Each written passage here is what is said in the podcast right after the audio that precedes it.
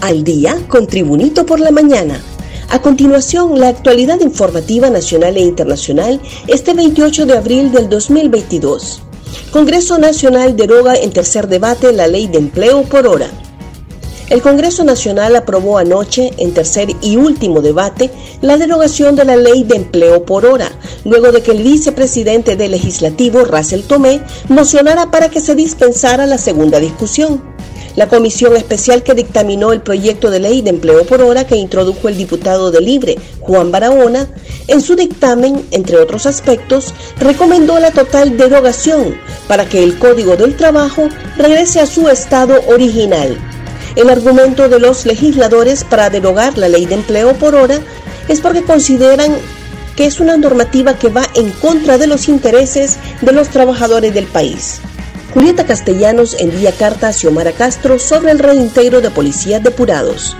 La exrectora de la Universidad Nacional Autónoma de Honduras, Julieta Castellanos, envió este jueves una carta a la presidenta Xiomara Castro y al expresidente Manuel Zelaya Rosales sobre el reintegro de algunos agentes y oficiales de la Policía Nacional que fueron depurados. Castellanos menciona la intención del gobierno de Castro de reintegrar a los policías depurados en el último periodo ante la necesidad de enfrentar el delito y el crimen, política de seguridad que fue la misma del expresidente Zelaya en el 2007 y que a su criterio no tuvo resultados positivos.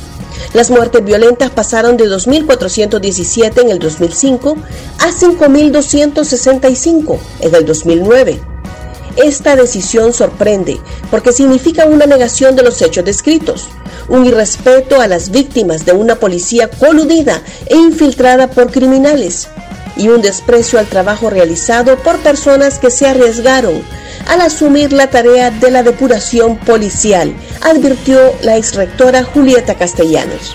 Tres detenidos por asesinato múltiple en Lepa Era luego que se reportara la muerte de varias personas por una riña que sostuvieron jóvenes de dos familias vecinas residentes en la aldea Loma Alta, municipio de Lepaera, funcionarios de la Policía Nacional ubicaron y detuvieron a tres individuos.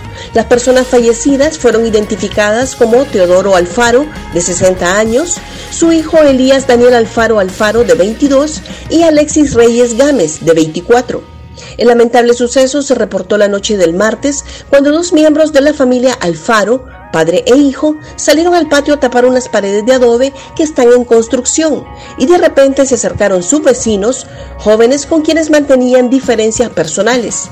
Los miembros de ambas familias empezaron a discutir y a agredirse y algunos portaban armas de fuego y un machete, lo que provocó el fatal desenlace casi listos militares para proteger la biosfera del río Plátano. Un contingente militar está ya casi listo mientras se realiza un proceso de selección de los 2.000 efectivos que solicitó la presidenta de la República, Iricio Maracastro, a las Fuerzas Armadas de Honduras para proteger y recuperar las reservas medioambientales el jefe de Estrategia y Comunicaciones de las Fuerzas Armadas, José Antonio Cuello, indicó que dicho personal realizará labores de protección y conservación de las reservas forestales y fauna de los bosques del departamento de Colón. Un repaso al mundo con las noticias internacionales y Tribunito por la mañana. Estados Unidos crea junta para combatir la desinformación rusa.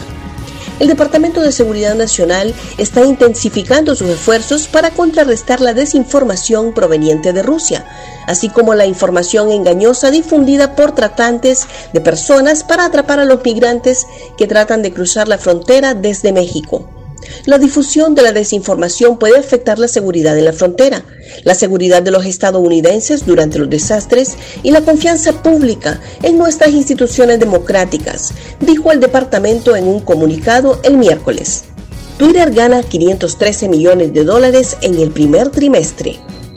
Twitter anunció este jueves que ganó unos 513 millones de dólares en el primer trimestre de 2022, un 655% más interanual, impulsado por la venta de su negocio de publicidad en el celular MoPub.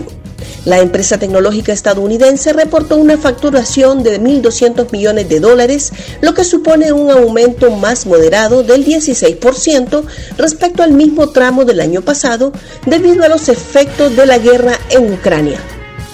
Más noticias nacionales con Tribunito por la mañana. Darixon Vuelto ganó duelo a Alex López en Clásico Pico.